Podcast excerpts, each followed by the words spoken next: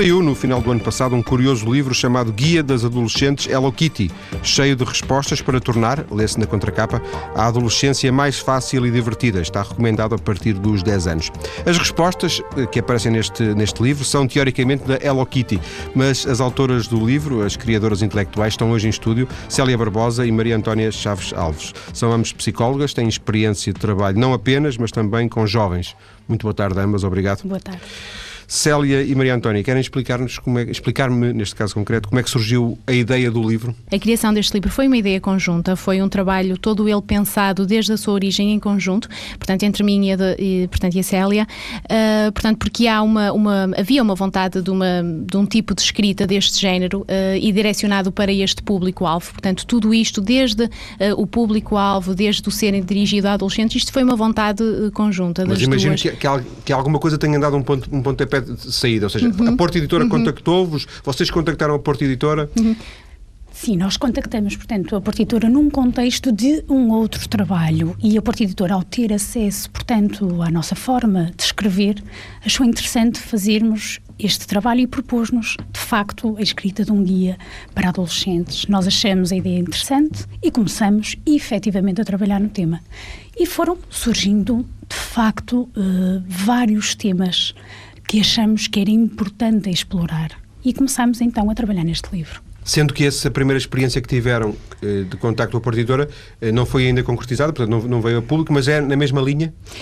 Sim. Portanto, de de, sim, sim, é também na linha da escrita, num tema mais específico. Pronto, e portanto, neste momento, hum, este guia das adolescentes toca, de facto, um, um, um, um conjunto, no fundo, de, de temas que vão de encontro às necessidades uh, de uma população-alvo uh, que tem, de facto, muitas vezes várias dúvidas e, portanto, optamos nesta fase por um livro mais abrangente. O outro, o outro trabalho Sim. é mais específico. Uhum. Um, vocês, por exemplo, inspiraram-se em alguma coisa parecida com esta? Existem estes guias, uh, chama-se chama de Hello Kitty, eu não chamo. Uhum.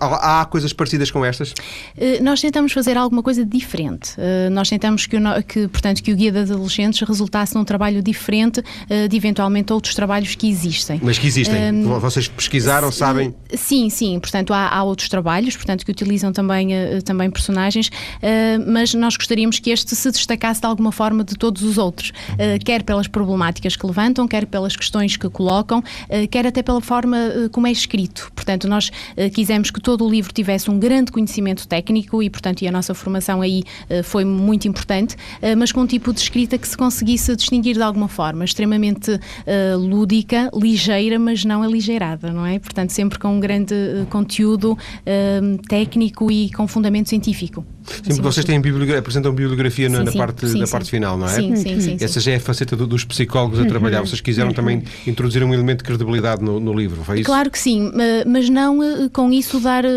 dar um caráter demasiado maçudo ou, ou, ou extremamente técnico, com linguagem técnica, não. De facto, o conhecimento técnico está lá, o fundamento teórico está lá, claro que sim, eh, mas, portanto, apesar dessas referências bibliográficas estarem lá, porque de facto foram utilizadas e assim o teria que ser, foi tudo no no fundo, escrito e a mensagem passada de uma forma completamente diferente do que se lermos aquele, aquele livro. Foi um sumo, no fundo, Sim. muito bem tirado, penso eu. E Ia dizer alguma coisa, Celina? Ia dizer que também o facto de apontarmos essa, essa bibliografia funciona também como uma uh, sugestão de leitura para os adolescentes que podem, de facto, através desses, uh, dessas referências, explorar mais temas em concreto.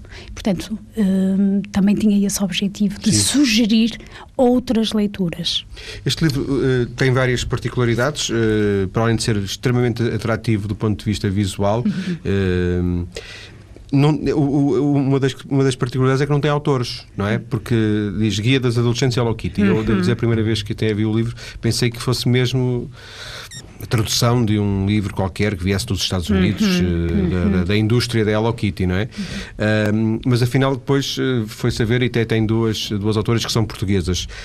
o facto de não haver autores uhum. foi uma coisa uhum. combinada com, com a Porta Editora? Vocês aceitaram isso bem? Sim, sim. Portanto, na altura quando nos foi feita esta proposta, já foi feita nestes moldes. Portanto, a criação intelectual seria nossa e, portanto, seria neste formato. E para nós é pacífico este formato, porque o que nos interessava é que o produto final fosse um produto interessante. E acho que isso uh, foi sempre o nosso objetivo em toda a elaboração deste guia.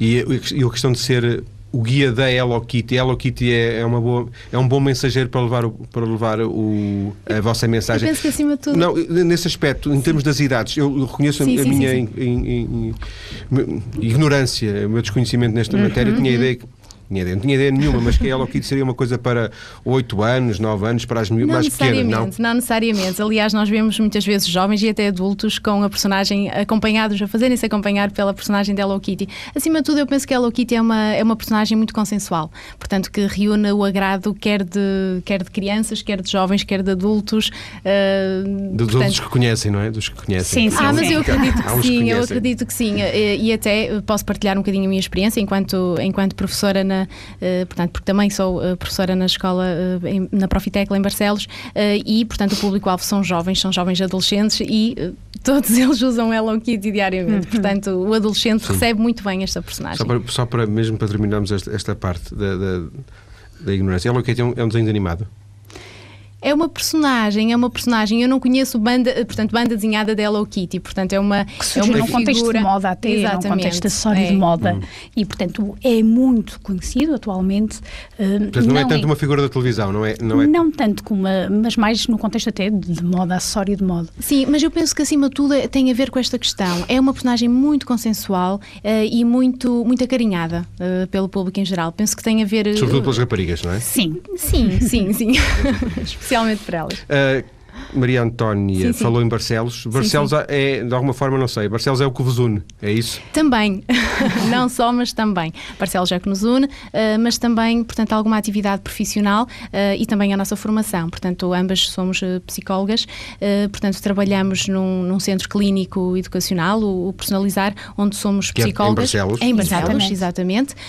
portanto, em Barcelos, onde fazemos consulta de avaliação e de acompanhamento psicológico, e isso é também o que nos une. Depois, pontualmente, do ponto de vista profissional, vamos mantendo algum contacto, uh, mas Barcelos é o que nos une, mas a profissão e a formação também. Mas eu imagino que o, o, o ponto de interseção, aquilo que vos fez encontrar, uhum. tenha sido esse trabalho em Barcelos. Sim, sim, sim. Senão, sim, eventualmente, sim. não estariam hoje aqui juntas sim, a fazer. Até porque somos ambas residentes em Barcelos. Hum, Uma natural, outra não. Outra. Uh, mas residentes. Mas residentes. E, portanto, convivemos com regularidade e, e conhecemos o trabalho uma da outra e por Exato. isso também nos inspira uh, confiança trabalharmos com alguém que conhecemos. Claro, e, portanto... porque partilhamos alguns, alguns gostos. Este tipo de escrita é um gosto partilhado uh, e daí também ter surgido esta ideia, esta possibilidade de, de, criarmos um livro. Se não houvesse este consenso em termos de preferência de escrita, se calhar a ideia não teria, não teria surgido. E depois, como pontualmente há discussões de casos, há reuniões, portanto, esta ideia foi alimentada uh, e, e, portanto, e surgiu. Uh, o Barcelos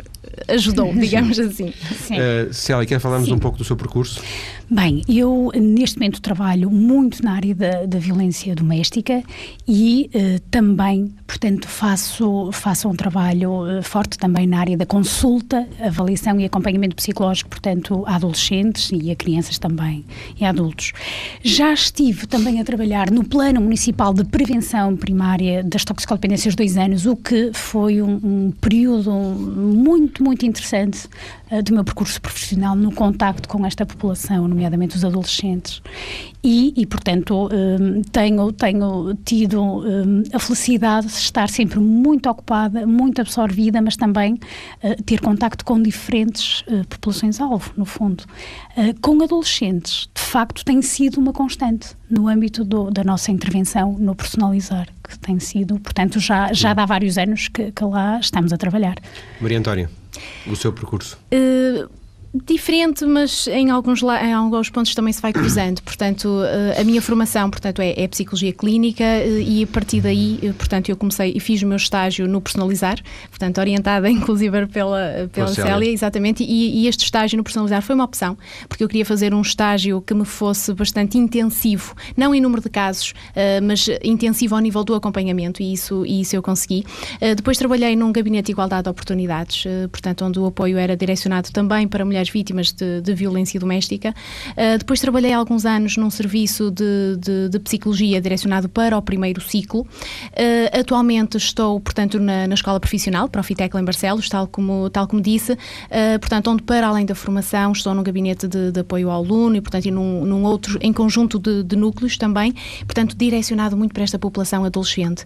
e depois poderemos falar disso mais tarde, mas as problemáticas que ali são abordadas foram também problemáticas que, deste contexto muito próximo, com, ser, uh, com cerca de 140 alunos, portanto, com 140 alunos, nos foram chegando. Portanto, esta, uhum. esta atual atividade uh, sensibilizou-me muito para a necessidade de um trabalho com estas características. Vocês são relativamente novas, uhum.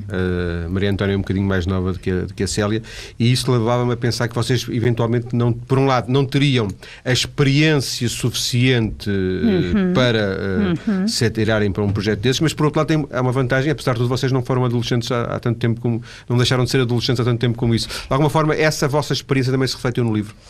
Eu penso que sim, eu penso que de alguma forma sim. Uh... Ainda se lembravam uh, sim, sim. das crises uh, dos problemas, das dificuldades que passavam? É quase, é quase impossível nós escrevermos sobre este tema e não pensarmos também como é que foi a nossa adolescência, quais as nossas dificuldades, quais os nossos interesses e se calhar o quanto tinha sido importante em alguns aspectos também podermos eh, até ser mais informadas, isso é muito importante. Agora, este livro hum, resulta mais, eh, de facto, deste custo Uh, muito por trabalhar na área da psicologia e eu acho que uhum. quer eu, quer a Antónia, uhum. adoramos aquilo que fazemos uhum. e quando, quando se gosta muito do que se faz e de se trabalhar com pessoas, porque nós aqui não falamos dos pais, mas às vezes nós não precisamos uh, de trabalhar isoladamente uh, com adolescentes, mas trabalhar em contextos onde lidamos com os pais uhum. e percebemos algumas dificuldades, algumas angústias, até em contactos que nada têm a ver diretamente com os filhos. Uh, e isso Portanto, foi, foi para nós enriquecedor. Agora, naturalmente, ao escrever, uh, também, também nos recordamos um bocadinho como é que era o nosso tempo. Eu sou um bocadinho mais velha que a Antónia. Sim, ligeiramente. um, o livro não é muito extenso, não sei se vocês tinham algum limite de páginas, ele terá uhum. 150 páginas? Sensivelmente. Pronto, por aí.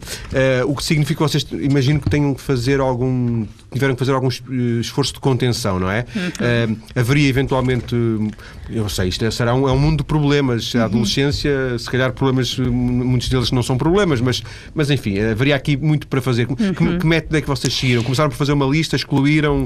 Nós, nós, quando optamos por estes temas, portanto, nós não tínhamos um limite definido de páginas. O que nós achamos foi uh, que era importante pensarmos quais os temas mais interessantes, quais os temas que poderia ser, uh, no fundo, mais importante abordar neste, neste tema. E depois, uns temas foram trazendo outros Exatamente. temas. Foi algo uh, não pré-definido. Ora bem, vamos falar sobre isto, isto, isto. Não.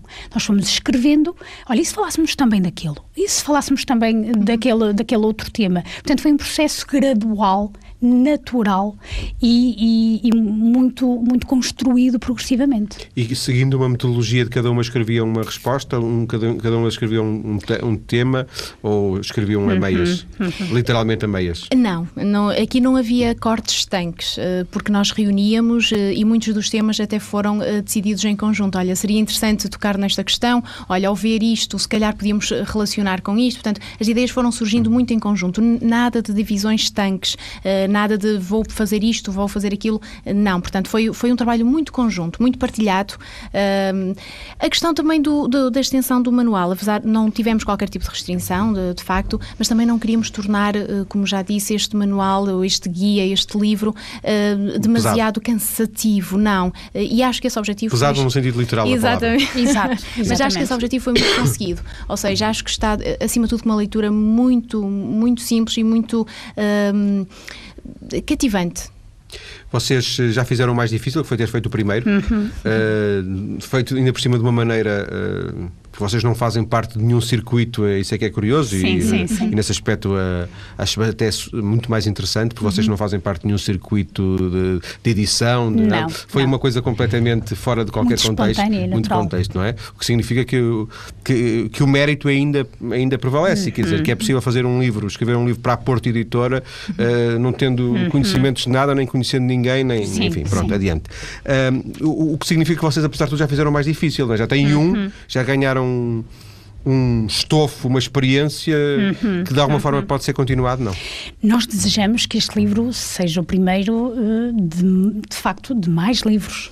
E, e, consideramos este livro um ponto de partida. Uh, nós, as duas, de facto, como tínhamos dito no início, gostamos de escrever e, de facto, aquele contacto com a Porta Editora foi num contexto de um outro trabalho até. Uhum. E, portanto, desejamos continuar a poder escrever, sendo que a nossa preocupação não é tanto uh, sermos conhecidas ou sermos uh, reconhecidas como escritoras, mas sim termos a oportunidade de pôr no fundo, ao serviço uh, e mais perto uh, das pessoas aquilo que nós também acreditamos que é importante passar uh, do nosso conhecimento e da nossa experiência. Ora, deduzo da, da resposta dada pela Célia que não têm planos nenhums para escrever o segundo.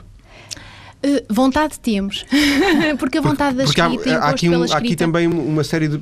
É, uh, em vez de ser das adolescentes, pode ser dos adolescentes, sim, pode sim. ser os mais novos, pode sim, ser mais velhos, enfim, há aqui uma, uma série para grande. Os pais, uh, portanto, há muita, há muita coisa a fazer. o gosto pela escrita existe, o tipo de, de escrita que aqui está retratada, portanto, nós mantemos. e, portanto, este. Mas depende de quê? Já agora, depende da Porta Editora vos convidar ou vocês irem, irem batalhar para, para, para conseguirem publicar, escrever e irem às editoras dizer temos aqui. Ainda acabamos isto há muito pouquinho ah, tempo. Pronto, Estamos okay. a, a, usufruir, uh, no fundo, deste resultado, deste trabalho, uh, não excluindo a hipótese de voltar a fazer outros trabalhos. Sem dúvida. Então vamos ficar por aqui nesta primeira parte da, da nossa conversa. Uma primeira parte que serviu basicamente para perceber quem são as, uh, as autoras deste guia Guia das Adolescentes Hello Kitty, e também para perceber como é que elas fizeram o trabalho. Depois, na segunda parte, quando voltarmos à conversa, daqui a poucos minutos, vamos abordar alguns hum. temas em concreto do livro, e há aqui vários temas interessantes para abordarmos. Por exemplo, uma relação feliz com os pais é um, é um tópico que está logo na, na capa, mas há muitos outros tópicos interessantes para conversarmos uh, já daqui a pouco. Até já.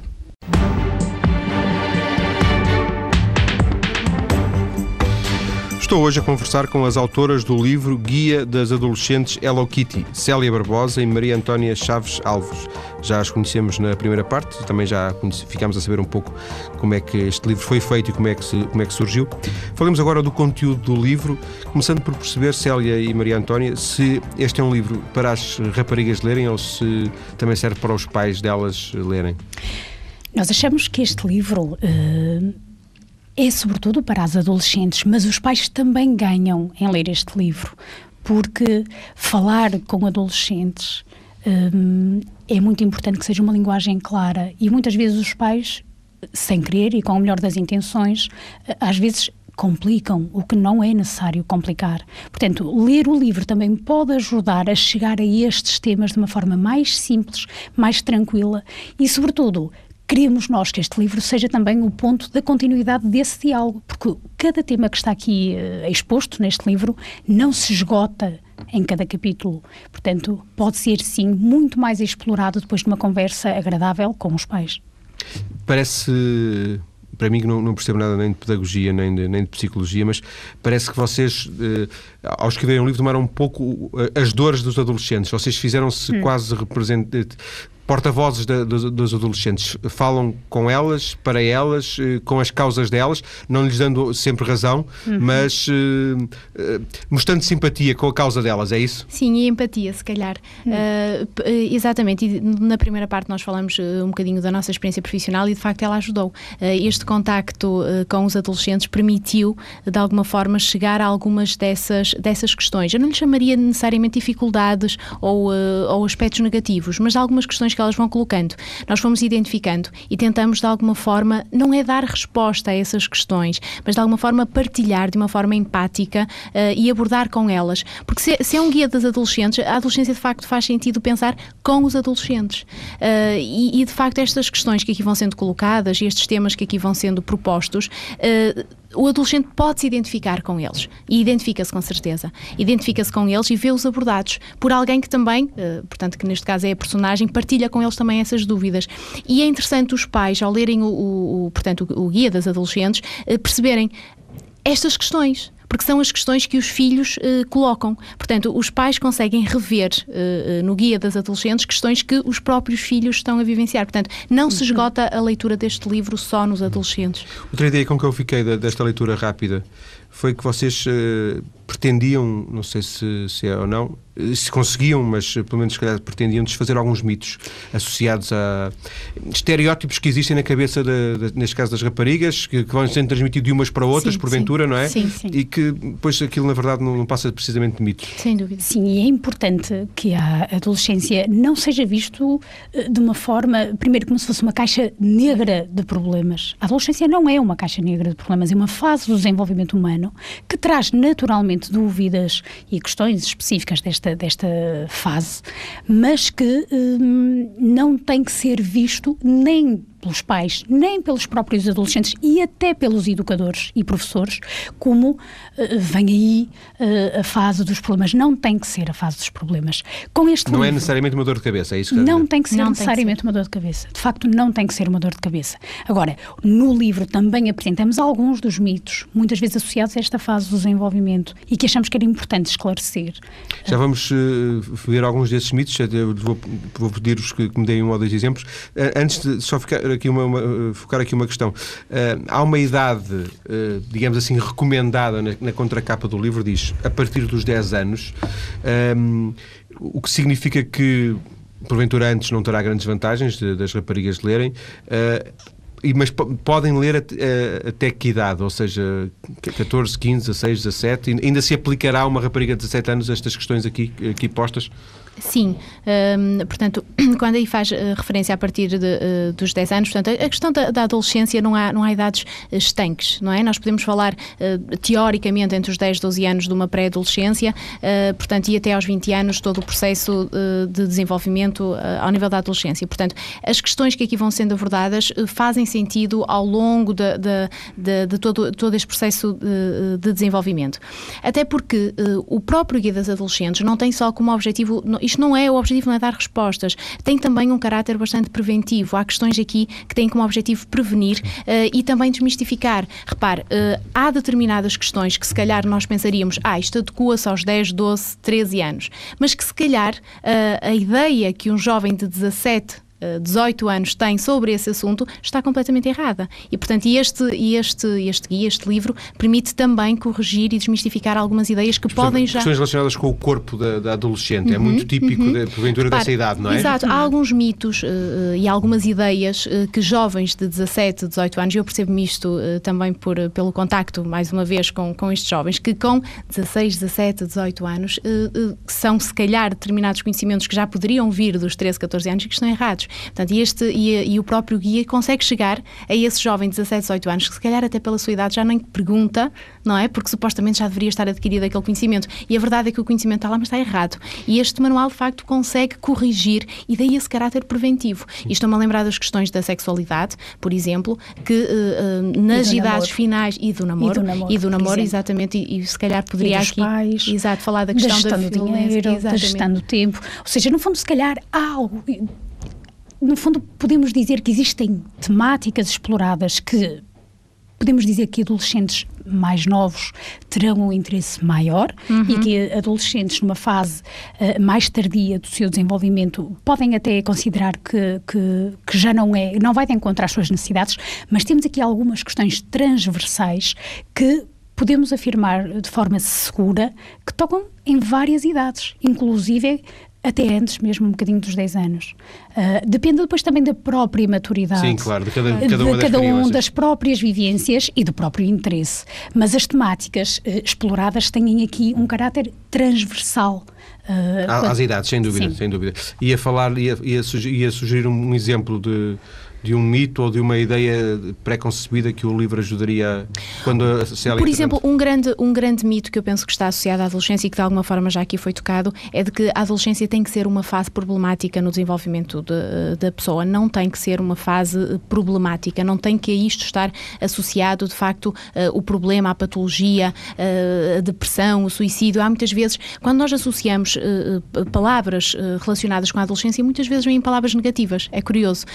e no fundo, na adolescência acontece uma crise de desenvolvimento, podemos falar de uma crise psicossocial, mas que estas crises são transversais ao longo de todo o desenvolvimento. As crises que existem ao longo do desenvolvimento e que fazem parte do desenvolvimento acontecem desde que nascemos até que, até que morremos, portanto, acompanham todo o nosso ciclo de vida. Mas, de facto, há uma ênfase negativa atribuída à, à crise de desenvolvimento uhum. na adolescência. Uhum. Esta é a idade do primeiro namoro, porventura, não é? Pelo menos uhum. do namoro. Uh, uh, uma filha tem 5 anos e isto tem duas namoradas. Não, não, podemos levar a sério, não é? é portanto, Mas ele leva a sério. Não sei, acho que, acho que ele não tem bem a noção, porque ele tem 5 anos, não é? Mas imagino que a partir dos 10 já haja outro tipo de, de consciência, não é? Sim, nesta, nesta fase de desenvolvimento da adolescência tendem a acontecer as primeiras relações afetivas mais significativas. Às vezes vemos uma tendência até de alguma desvalorização Uh, é um namorico. Uh, da parte dos pais? Sim, sim da sim. parte dos pais e não só. E não só. De, deles próprios? Uh, não tanto do, deles próprios, mas dos próprios professores, ah, sim,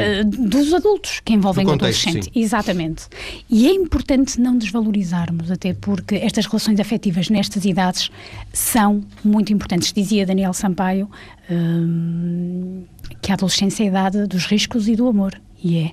Uh, no fundo, é muito importante darmos espaço ao adolescente para viver também uh, esta relação de intimidade que vai aprender a desenvolvê-la de uma forma diferente. E este é um dos grandes desafios da adolescência. É importante que os adultos que rodeiam o adolescente não desvalorizem, porque se sofre muito muitas vezes com as rupturas. Uhum. As rupturas afetivas uh, na adolescência muitas vezes são extremamente intensas. Ou então com as consequências de, de algum tipo de, de relacionamento uhum algum relacionamento sexual e depois uhum. quando acontece já é tarde ou quando, quando, se sabe, quando os pais tomam consciência, porventura já tomaram consciência um pouco uhum. tarde, não é? Não sei, digo eu. Uhum. Nós achamos que, se calhar, de uma forma geral, se houver uma boa comunicação entre pais e filhos, hum, tudo de facto se torna mais simples e só se pode ajudar quem está perto uma relação onde não há proximidade.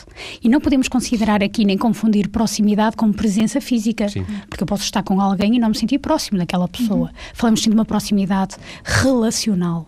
E, e, se estivermos próximos e se os pais e os adolescentes, agora em específico com este grupo, estiverem próximos, as questões que podem trazer tensão, que podem trazer dificuldades, muito mais facilmente vão ser resolvidas. Agora, uhum. não há não há, uh, no fundo, forma de ajudarmos os adolescentes a lidar com os desafios novos que vão surgindo se não estivermos perto. Sim, e é muito importante a proximidade. Perto no, no, sentido literal e no sentido também simbólico da, da, palavra, não é? Relacional e afetivo. Sim. Ah, precisamente a questão dos pais é um dos temas que vocês uhum. uh, abordam, não é? Até ali diz aqui na capa, tu e os teus pais, dicas para uma relação uhum. feliz. Uhum. Eh, estas dicas andam muito à volta dessa ideia de comunicação? Sim. Sim, andam muito, muito à volta desta ideia de comunicação, que não deve ser uma comunicação de penso rápido desculpa a expressão, às vezes nós uh, pensamos, uh, vamos ter que ter ali uma conversa com ele, vamos tentar perceber o que é que se está a acontecer, porque eu até falo com o meu filho. Quando muitas vezes o que percebemos há aqui um efeito de emergência, que é a, a coisa já Uh, no fundo. Uh, Já é crise? Exatamente. E depois vamos tentar resolver a situação de uma forma uh, muito emergente, digamos assim. Nós, neste livro, apostamos num diálogo contínuo. Portanto, apostamos na mensagem de que o diálogo contínuo é importante. E falamos coisas muito práticas, sentidos, nos dois sentidos. Nós, aqui no, no livro, e, e, e, para as adolescentes em concreto, falávamos, por exemplo, que é importante se, se, se perspectivam uma saída à noite, se calhar não deixar para o dia a comunicação dessa saída, porque às vezes no dia, uh, ou porque há uma situação que criou mal-estar, ou porque o pai ou a mãe até estão nervosos naquele dia, até não vão permitir, não vão deixar, isto vai trazer necessariamente mal-estar para a relação. Se calhar pode ser importante falar com alguns dias antes. Se a escola não está a correr bem e os testes não estão a correr bem, para que deixar para o fim do período? Hum. Quando as notas já chegaram a casa e vai trazer, de facto, ruído novamente para a relação. E, portanto, a comunicação é ingrediente essencial. Agora, também é importante que os pais não estejam literalmente presos à ideia de que no nosso tempo é que era. Claro. Na altura uh, da adolescência, da maioria dos pais de adolescentes desta, atu, portanto, Sim. que estão atualmente nesta faixa de desenvolvimento. Gente com 35, 40 anos. Exatamente. O contexto, o contexto de vida era absolutamente diferente e é importante haver aqui um reajuste uh, a este tempo diferente que traz desafios novos. Nós hoje em dia temos uh, com grande força as novas tecnologias. E vocês falam disso aqui, do bullying e do, da net e etc. Uhum, é? Exatamente, exatamente. E portanto há desafios, uh, existem agora desafios novos e é importante que as famílias se reorganizem para também lidar com isto e, no fundo, não catastrofizar as situações, mas sim prevenir e apostar numa resolução que passe por ser uma resolução séria da situação, como comunicando isto estando perto, com amor, e disciplina, porque deixar fazer tudo também não é solução. Proibir tudo também não é solução. Uhum. Deve haver aqui uma balança bem, bem medida entre regras e afetos. Deixem-me só deixem introduzir aqui um elemento que é interessante, que vocês põem aqui no livro e, e, e, e que também dá utilidade ao, ao, próprio livro como guia, que é a questão de gerir o dinheiro. Uhum. Porquê é que sentiram que era importante falar nisto? Gerir o dinheiro não começa quando se trabalha.